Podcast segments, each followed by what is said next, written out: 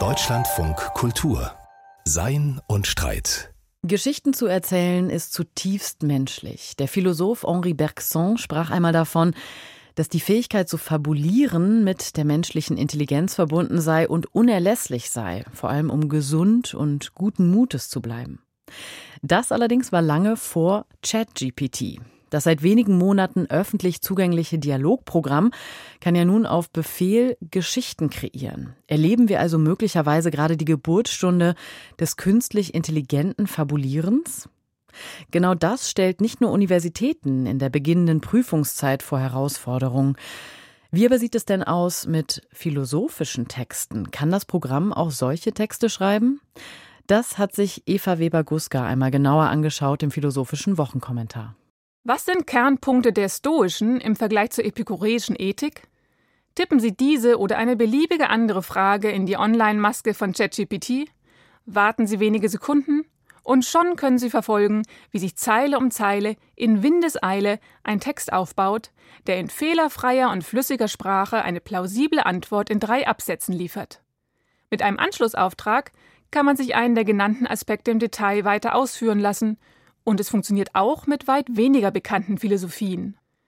Fragt man das System nach der prominentesten Moraltheorie unserer Zeit, schreibt es zunächst diplomatisch, dass keine einzige vorherrsche, um dann fünf zu nennen und kurz zu charakterisieren. Mit einer Vollständigkeit und Präzision, wie man sie sich von Studierenden nur wünschen könnte. Auf den ersten Blick hat es allen Anschein, als ob ChatGPT philosophische Texte schreiben kann. Doch ist das wirklich der Fall? Einiges spricht dagegen. Der wichtigste Punkt ist, dass Wahrheit für ChatGPT kein Kriterium ist. Das ist keine Absicht, sondern hat seine Ursache in der Funktionsweise dieser Art von generativer, also erschaffender künstlicher Intelligenz. Large Language Models, wie man die dazugehörigen Sprachsysteme nennt, sehen sich nicht die Welt an, um herauszufinden und dann weitergeben zu können, was der Fall ist. Stattdessen produzieren sie Texte auf der Grundlage von anderen Texten, nämlich ihren Trainingsdaten. Diese sind bei ChatGPT so umfangreich wie nie zuvor und die neuronalen Verbindungen kommen denen des menschlichen Gehirns wohl unheimlich nah. Doch Masse an Daten und Verknüpfungen geht keineswegs automatisch einher mit mehr wahren Aussagen.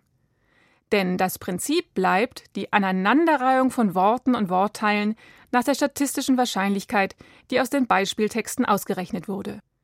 Deshalb tun ChatGPT und Co. in gewissem Sinn das, was der Philosoph Harry Frankfurt Bullshitten genannt hat. Äußerungen von sich geben, ohne an deren Wahrheit interessiert zu sein. Außerdem gibt es drei Fehlerquellen.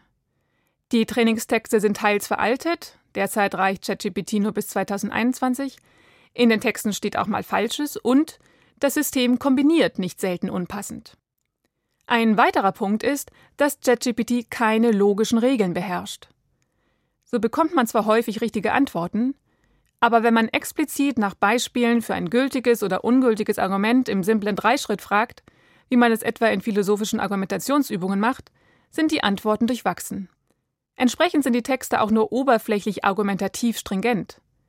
Versucht man etwa, eine Diskussion über Gerechtigkeit zu führen, laufen die klug klingenden Sätze auch einmal zumindest implizit auf einen Zirkelschluss hinaus, im Sinn von eine gerechte Gesellschaft ist wichtig, damit wir in einer gerechten Gesellschaft leben können. Es gibt also bisher noch zu viele Defizite, als dass man von ChatGPT ernstzunehmende philosophische Texte erwarten könnte. Allerdings, in Konkurrenz treten mit Magazinartikeln und Studierendenarbeiten kann ChatGPT schon jetzt zweifellos. Eben, weil es beiden oft auch an Präzision und Stringenz mangelt und unwahre Aussagen vorkommen. Zudem ist das System dem Durchschnitt an Studierenden orthografisch, grammatisch und im Ausdruck überlegen. So ist es verständlich, dass die Universitäten jetzt eilig nach JetGPT-sicheren Prüfungsformen suchen.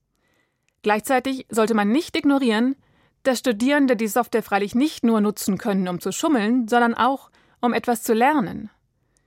Dafür braucht es aber die Fähigkeit der genauen und kritischen Textlektüre. Und genau dafür hilft diese Software so wenig wie irgendeine andere, egal wie weit sie noch entwickelt und verbessert werden wird. Texte richtig zu lesen, um etwas zu verstehen und philosophische Einsichten zu gewinnen, ist eine eigene Kunst. Das Denken in diesem Sinn wird uns niemals eine Maschine abnehmen können.